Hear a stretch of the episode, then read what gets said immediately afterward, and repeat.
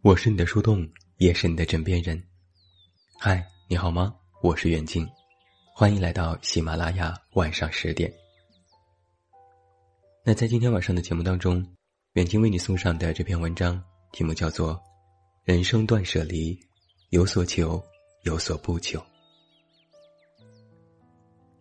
继佛系青年隐形人口之后，网络上又出现了一个新词——消费降级。消费降级不是说大家不消费了，而是指人们开始不再盲目的追求品牌，更多的看重性价比。要我看，消费降级其实是件好事情。人们越来越注重的是商品的品质，而非是商品的包装，也能够更加量入为出的消费。可有人说，消费降级还不是因为穷。有钱的人，谁会买便宜货？其实倒也不尽然。也许很多有钱人会过得很奢华，但是有一些人，他们崇尚的是欲望降级。欲望降级其实和消费降级有相同之处，他们都无关贫富，只是一种选择而已。而所谓欲望降级。就是理性的对待自己的欲望，学会人生断舍离。正是看透了欲望是万恶之源，也明白，在这个什么都不缺的时代，只有控制好自己的欲望，才能够真正的成为赢家。所以才会有人选择了这样的生活方式，他们也通过这样的生活方式，获得了内心的平静和满足。我们总以为，那些光鲜亮丽的明星，一定是吃着我们平时吃不到的大餐，过着我们想不到的糜烂生活。可实际上，也并非都是如此。在最近的中餐厅节目当中，舒淇为了保持身材，在餐桌前看苏有朋吃饭。不是不饿，而是他懂得节制。黄晓明也曾经说：“为了保持身材，狂嚼青菜。”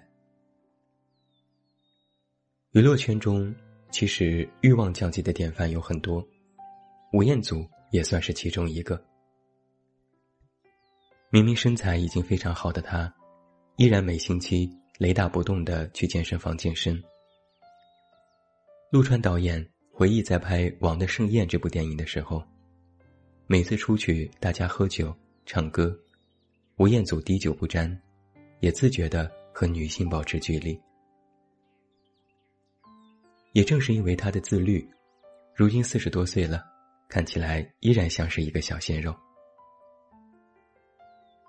他曾经发过一篇英文的微博，翻译过来的意思是：父母之言尊听系，工作之事尽力系，身之固本自律系。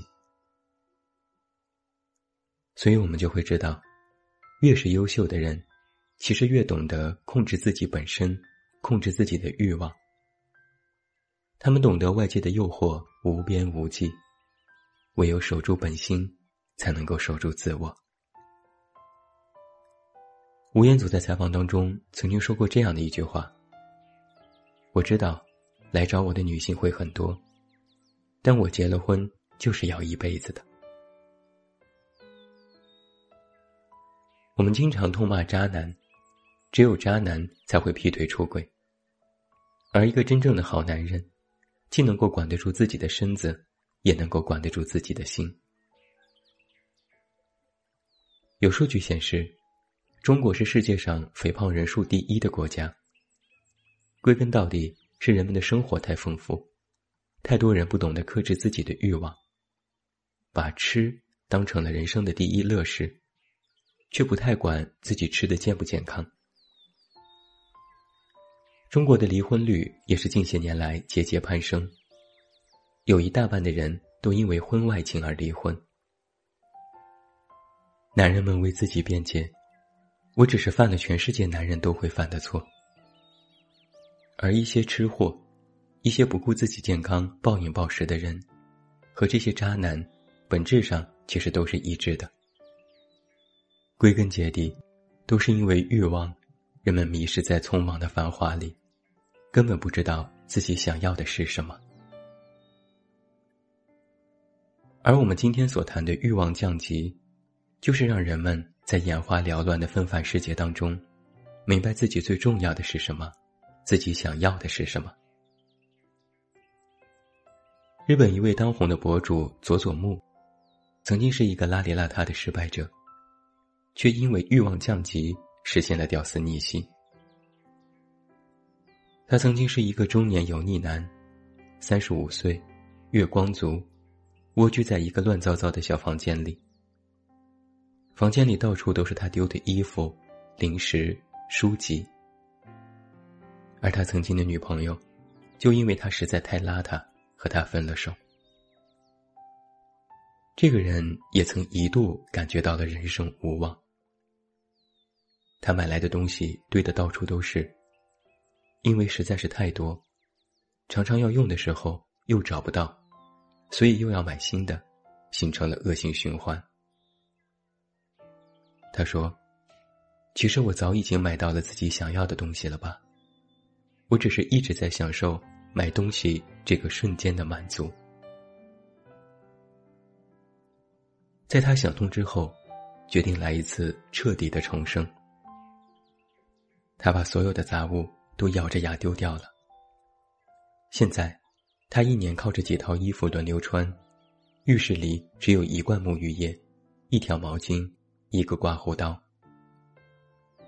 厨房里也只剩下了必备的碗筷，把多余的书也丢掉了，只用手机和电脑。每天出门身上。也只带手表、钱包、钥匙、眼镜。他说：“我要腾出时间留给更有价值的事情。”而当他把这些事情丢掉之后，他发现，自己有更多的空间和精力去面对一些更加新鲜有趣的事情，完成了自己从油腻青年变成了向上青年的转变。人生苦短，想要的太多，而其实我们的精力却很有限，就非常容易被许多诱惑吸引了注意力。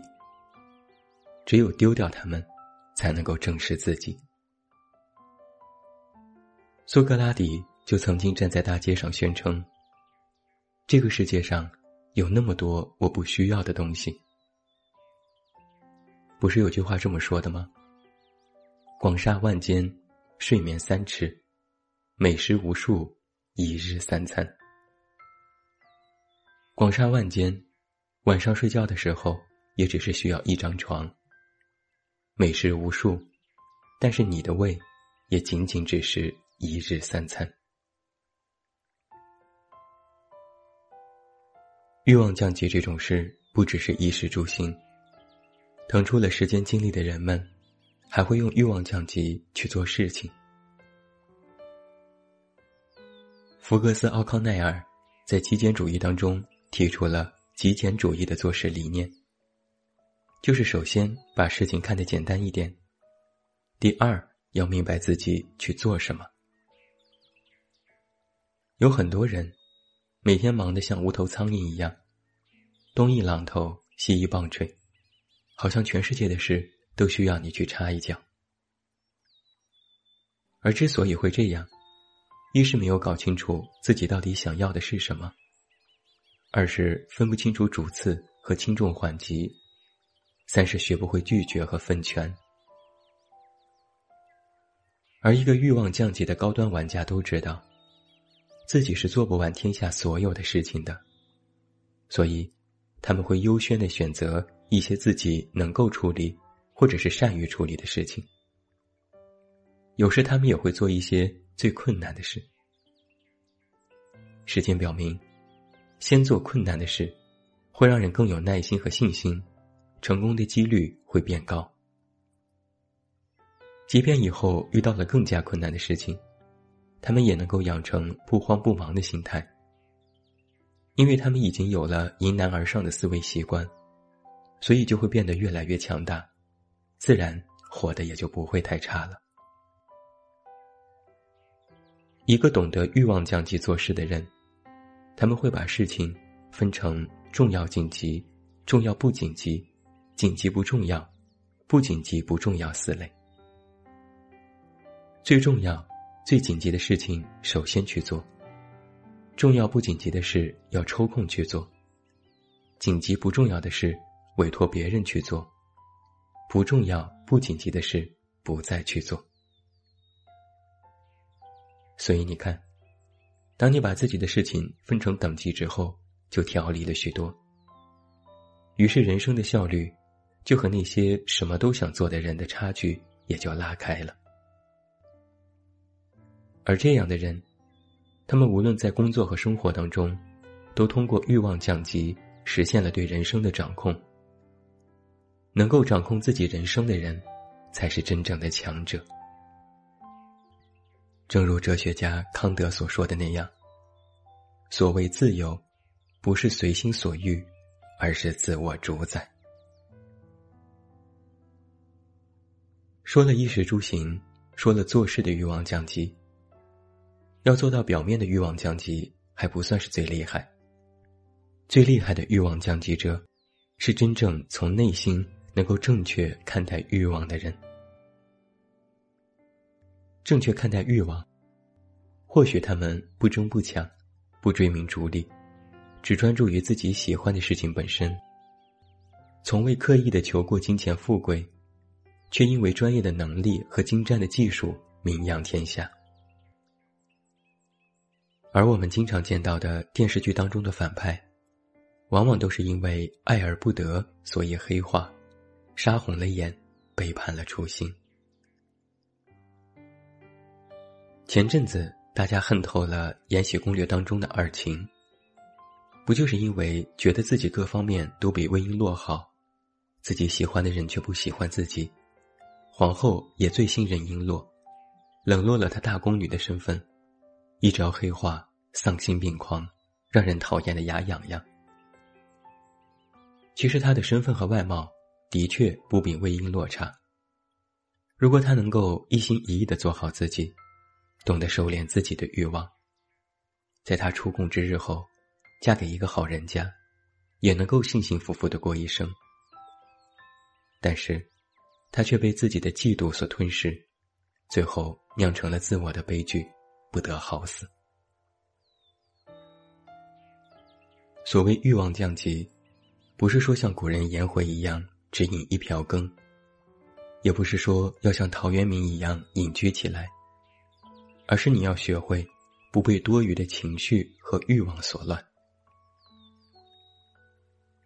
人有七情六欲，我们的情绪有好有坏，快乐开心都能够让我们幸福。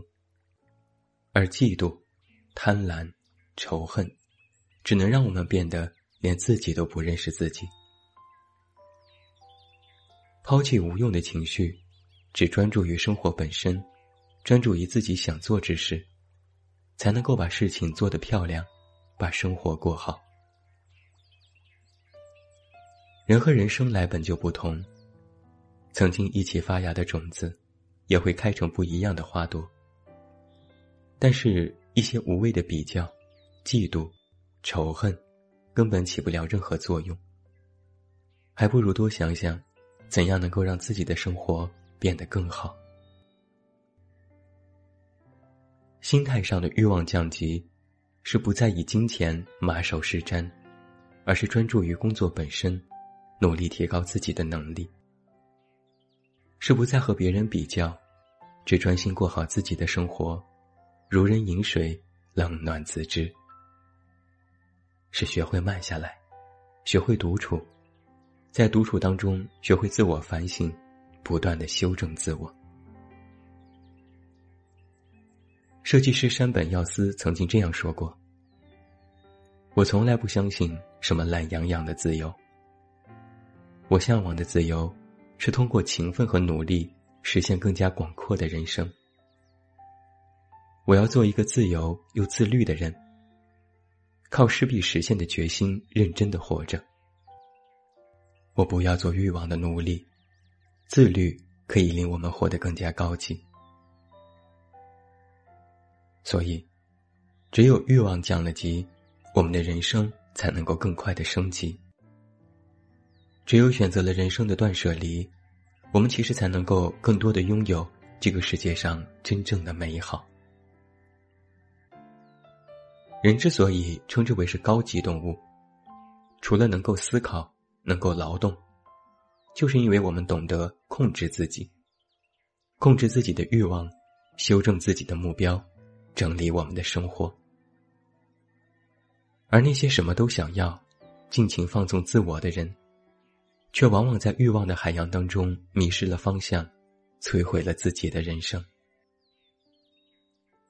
所以啊，学会自我主宰，学会人生有所求有所不求，学会适当的放弃，就会比大多数人都活得更加通透，更加明白。最后，祝你晚安，有一个好梦。